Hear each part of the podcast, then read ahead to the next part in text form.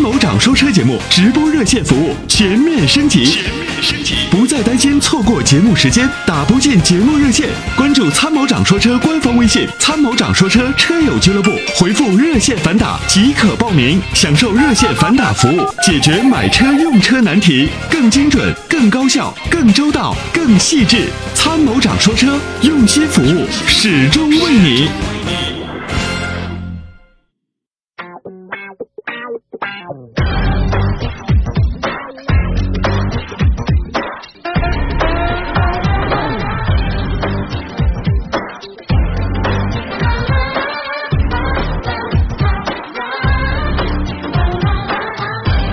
各位下午好，我是常乐。我们来有请今天现场的第一位王先生，王先生您好。哎，你好，你好，王先生王先生，哎，哎，你好，您是咱们西安的呃车友我我啊？我我想咨询一下，就是，呃，我想最近想换个车，嗯换车呢，不是国家有那政策国六，我就想等一等，对，等一等呢，我现在看了，我就想换那个，还换 MPV 车。嗯，我现在开的这辆是四年五五年前啊、接近六年，一四年买的，就那个比亚迪那个 Q 六，嗯，当时是到他们那儿去工作关系，他那儿技术员给介绍的这款车。哎比呀，亚我迪后来 M 六，对我打听了一下，后来人家说有人买的，我问了一下，人家说还可以。后来我就试着，我那时候是买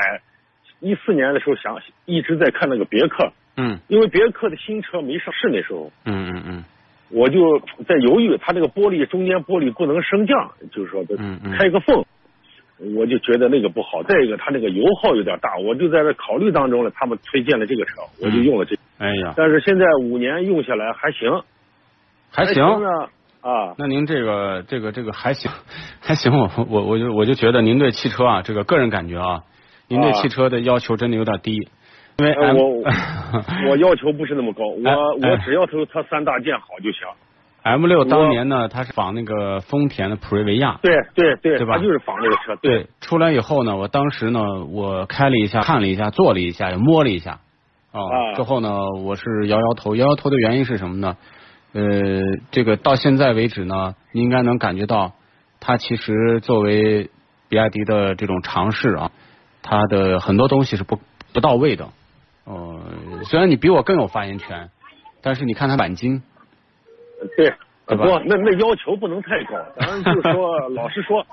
你十几万买的这车，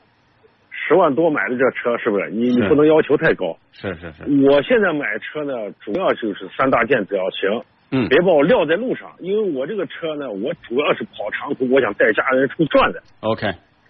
白我我没有要求什么这这太太高的要求，就是说你这辆车只要能动，因为我那时候跑出去以后，好多地方有时候跑一天连个鬼都不见。嗯，我说我还在想，我说这车要是坏到这儿的嘛，麻烦大了就。对，所以我呢就 想什么店儿鬼都不见，买 好奇连个鸟，我那那时候跑了一天，一天里边一年四季的季节让我全碰哎到呦了、这种我也遇到过，对，嗯啊，所以我就我在想，我就说这个车你再好看嗯，嗯没有，用啊，关键它要能动啊，它不能动那那就不那行。是可靠性是第一位的。我的对我的重点是放在它的可靠性、它的质量上， OK，其他的就明白都。可以。那您现在看到的我问题现就是，在看了一对个，就是那个，它现在不是说新出了一个混动的那个奥德赛，对，一个就是这个奥德赛，我我看了一下，呃，他们推荐我去看看那个就是那个叫艾力绅，我说艾力绅和奥德赛是一都是一个版本，一个车基本上用啊、一个车就是名字不一样。对我说我我倒没必要去看它。嗯，这个我在犹豫一下，我就想现在国家都一直一再推推这个新能源，嗯我就想这个混动车，混动车它不算新能源车，只要不是插电的就不算新能源。对啊呀、哎，那么就是说，我就想，那那你以后的国家的政策出台，谁知道他以后又出台啥政策？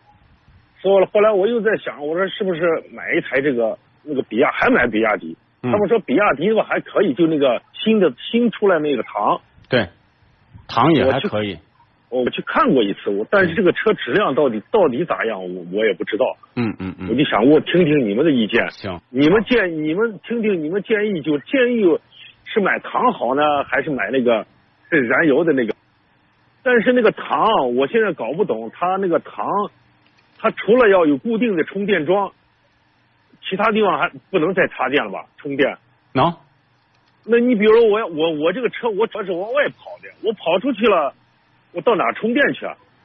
嗯，这也是这样，车上有应急电源，就是插座，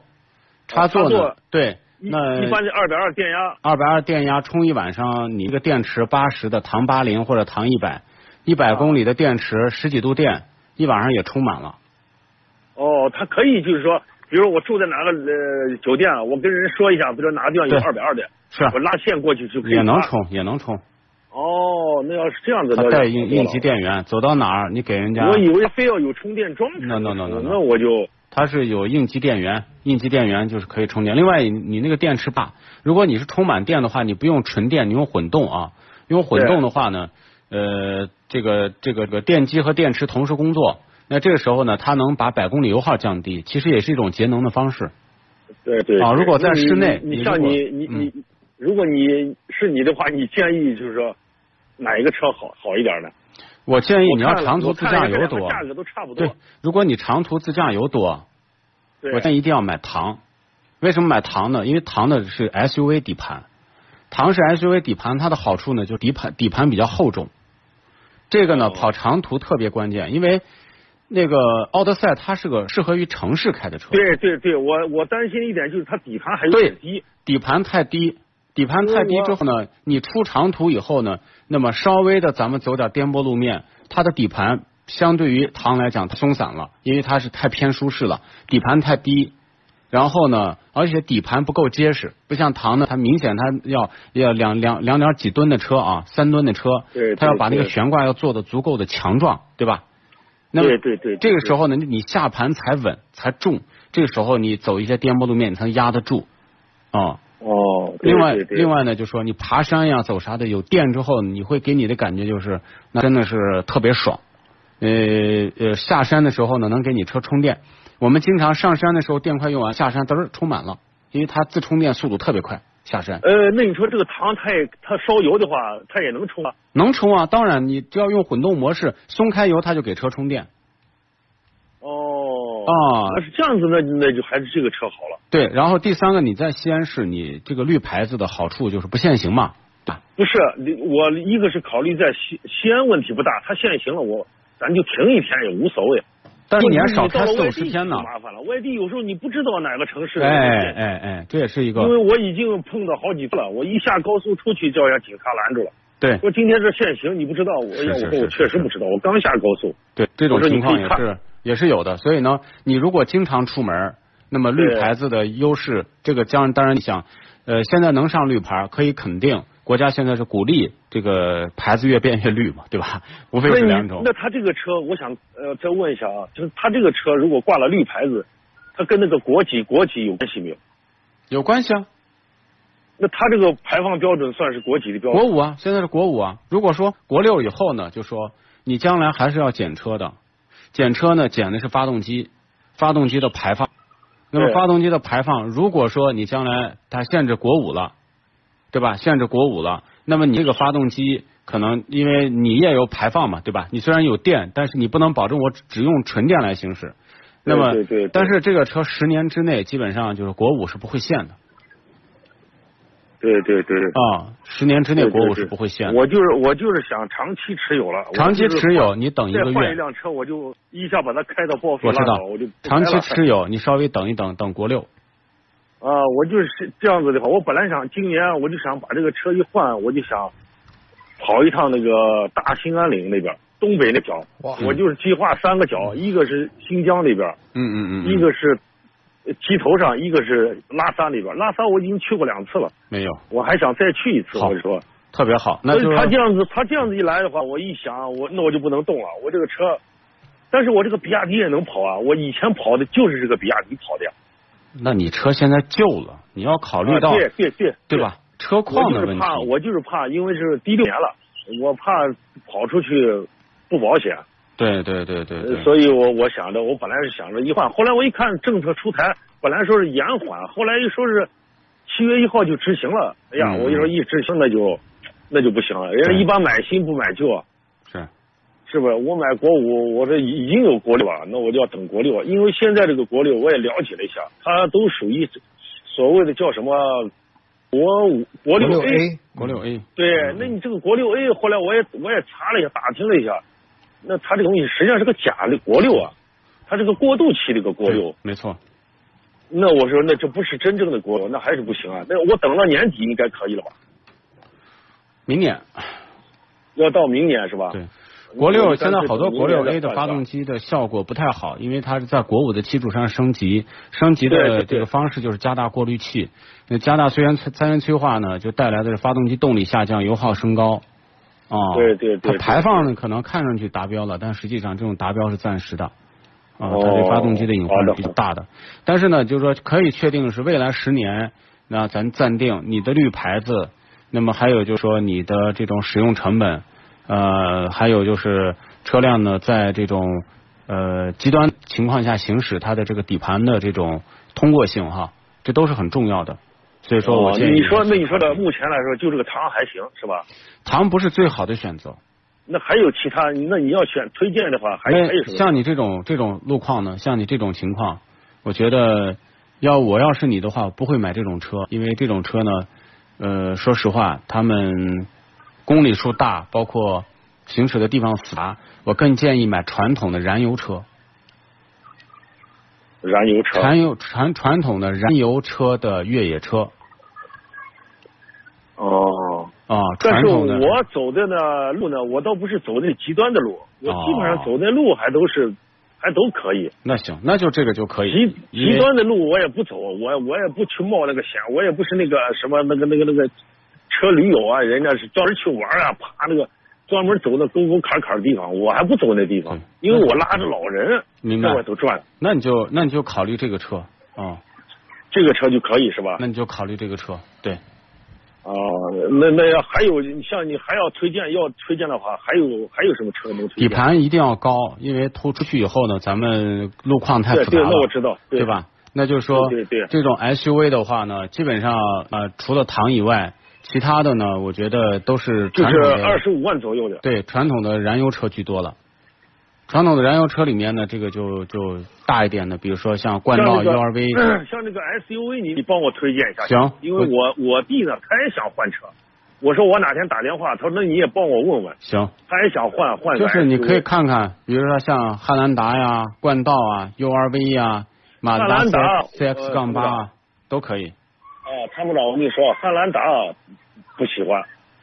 不是，人我家是说没关系，说咱那们个发咱们动不机敞好开说。呃，这个这不个这个大哥没关系。我说为什么我因为们啊推荐了好几个车，咱们不要敞开，因为不喜欢那马上 no pass，咱们就把它拨到一边儿对，咱们就说喜欢的车。我我不是，我是觉得啊他这个车啊，发动机肯定好，丰田的发动机嗯那信得过，质量。问题是他下边的人把它叫猪大肠，我也看过，而且我一个朋友就有个这个车，嗯就是有一次到那个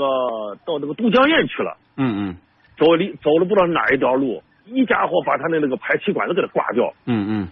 他那个排气管啊，就是那掉在那底下，就那节，哎呀，我说咋咋设计把它设计成平的哈。对他就那一节在外头吊着，嗯他那个排气管已经两次了都，对，把它挂挂的挂掉都，拖后来拖在地上，他才发现声音突然大了，断裂了都行，。咱们咱们就不敞开，因为后面还有个人在行等行。好的，好所的，以呢好的，那行，好，不是谢谢，我就知道了。没关系，系，所以呢，我就说，要不然你就考虑，就说成熟的这些中大型 SUV，像冠道 URV 适合高速呃长途驾驶，为什么呢？空间绝对宽敞，够用你。是那个官道是吧？嗯，URV 这个绝对嗯哦是是够大 的，嗯绝那对个舒适。 SUV 那个 CRV 不行吧？ CRV 也可以，没问题。CRV 跑现在的 CRV 可以了吗？啊它那个可以那个机油不是？呃机油增多的问题，你可以考虑买混动的。哦，它也有混动的。嗯，也有混动的，对，混合动力的。哦，好，好，那行，那就不耽误你时间。行好，好知道了，哎谢谢了，谢谢啊，再见感嗯谢，没感事谢，嗯拜拜哎，好，哎再见，好好。好，感谢您参与，再见。有请下一线的江先生，江先生您好，哎，主持人你好，您好，呃，我我就我的我就是想买一辆三万左右的车，我现在看的那个马自达 CX 杠四，你看这个车可以买吧？不要买 CX 杠四，杠四的小问题呢，这两年有点偏多，我们不是很推荐。呃，这样的是吧？哎，对，那那那你能多推荐几款三万左右的吧？反正我再按揭下来是五万左右吧。呃，十三万，现在杠四降到十三万了吗？他是国六的，他是呃，他降到十三万了，他想十五万优惠两万嘛。嗯，对。啊，呃，杠四呢，好处就是如果是一一汽马自达能把它确实造的技术能稳定一点，我们还是愿意推荐这个车的。但确实小毛病有点儿有一点点偏多。那你如果说这个杠四的话，十三万左右呢，现在看看，呃，一个是那个三菱一哥，现在价格应该是在个十二万多哦，三零一车是吧？啊，三菱一哥十二万多，一点五 T 的，空间呢跟这个差不了多少，这个车两米七，那是两米六七，呃，空间差不多少，这是一个。第二个呢，就是缤智或者是 XRV，当然稍微小一点啊，这个比一哥比这个杠子都小一点点，呃，但是这两款车的质量稳定度呢也还不错。那轿车轿车里面，目前来讲十三万也有很多选择。十三万呢，现在就是像刚刚说的雷凌哦啊，然后十一二万呢还有名图，哦，那别别的就没有了是吧？别的就没有了啊，行，好的，好的，啊。您看看这几个好吗？嗯，好的，好的好啊，谢谢啊。再好见嘞，感谢您哎拜哎拜参与，再啊再见。有请下一线的张先生，张先生您好。呃，参谋长您好，哎，呃，不好意思打扰您啊，没事没我有个问题想咨询一下参谋长，就是我现在考虑换一款车，我现在看一个雷克萨斯 RX 的，我就问一下它这个四驱跟两驱的这个效果明显不明显？因为它这个价格上还是差比较大的。是，就看你的行驶的路况，主要是哪种路况，室室内多，高速多。嗯，这个的话，因为我这个车主要在西安，咱们这块的话，呃，偶尔跑个长途，在西安周围跑，也就是偶尔到郊县去啊，这些是这个样子。这个 SUV 的就是四驱车跟两驱车呢，呃，如果是两驱车，它跟轿车的感觉是一样的。啊，它跟轿车的感觉是一样的，它就这个就没有什么太大的呃区别。但是 SUV 的四驱车呢，就体现在什么呢？体现在湿滑路面上，比如说一下雪，对对你对对一对。踩你就感觉哟，这怎么车滑溜溜？但是有四驱之后明显很稳，就是一年会总会爽那么好几回。但是呢，没有四驱的话呢，那像出门冬天我换个不打滑的鞋，肯定走路稳嘛。那穿着普通的鞋，我走路慢一点，也不是不能走，因为毕竟前驱车还是占到了绝大多数嘛。对对对对。嗯，那我再问，我再请再请教一下您，就说这个现在我是我首选的是雷克萨斯这个 RX，嗯，然后沃尔沃那个 x C 六零那个，它这个 T 五的那个跟这个没法两个比啊。这个如果说五年以后呢，你的雷克萨斯呢，可能还能卖出个百分之，就保值率百分之六十左右，你沃尔沃最多能卖出百分之四十。哦，那好的好的，啊呃，奥迪 Q 五 L 也就不不考虑了。我反正说你要买，我也不反对，但是我我也不推荐这个车。行行行行，谢谢您，谢谢您，没谢事谢他们。哎，还有问题好吗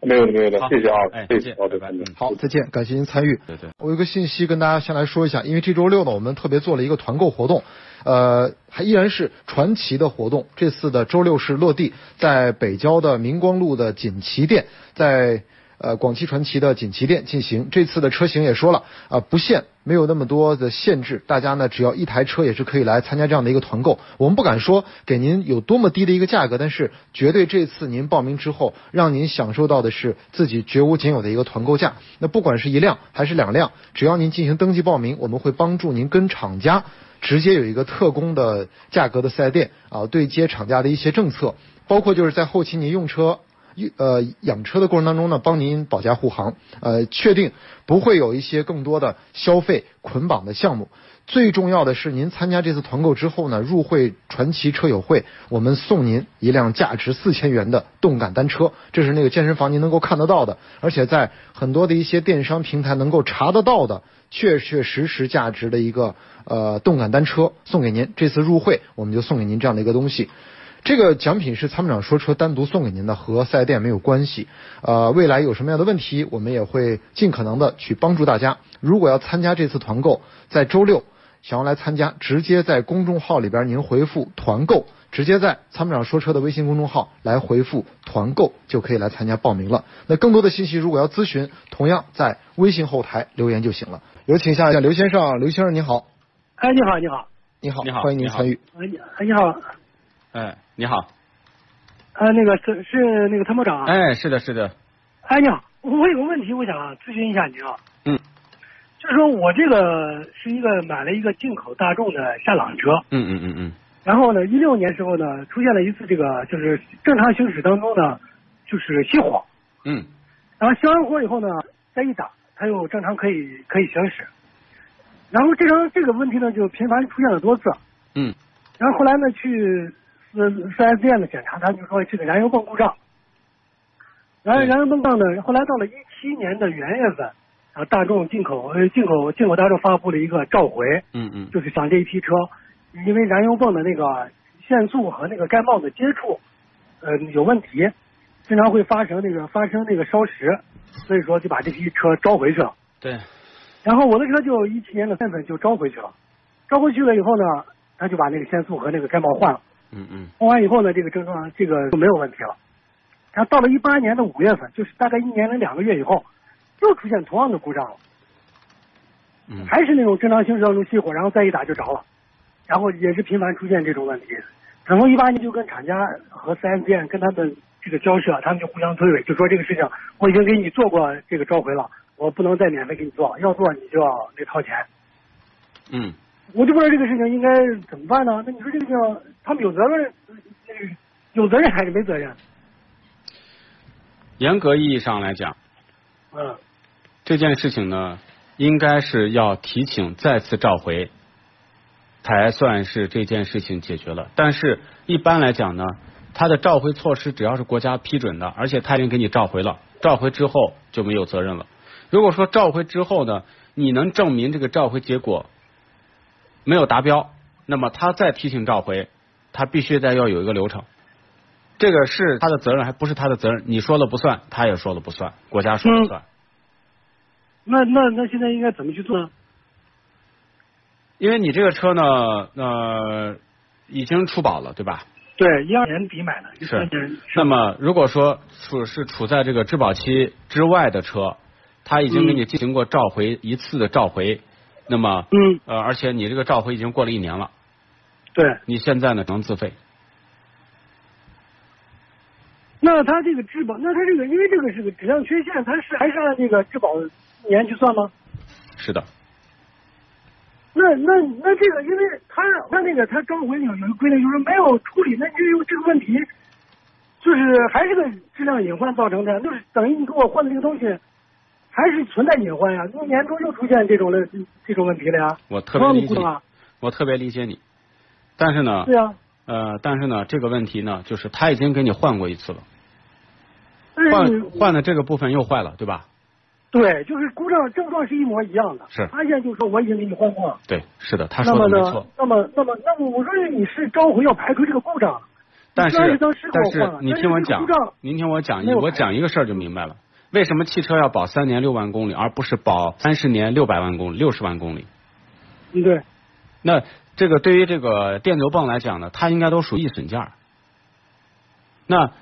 它已经给你召回了，也就是它履行责任了。然后这个东西它不是无限限无限期的延保，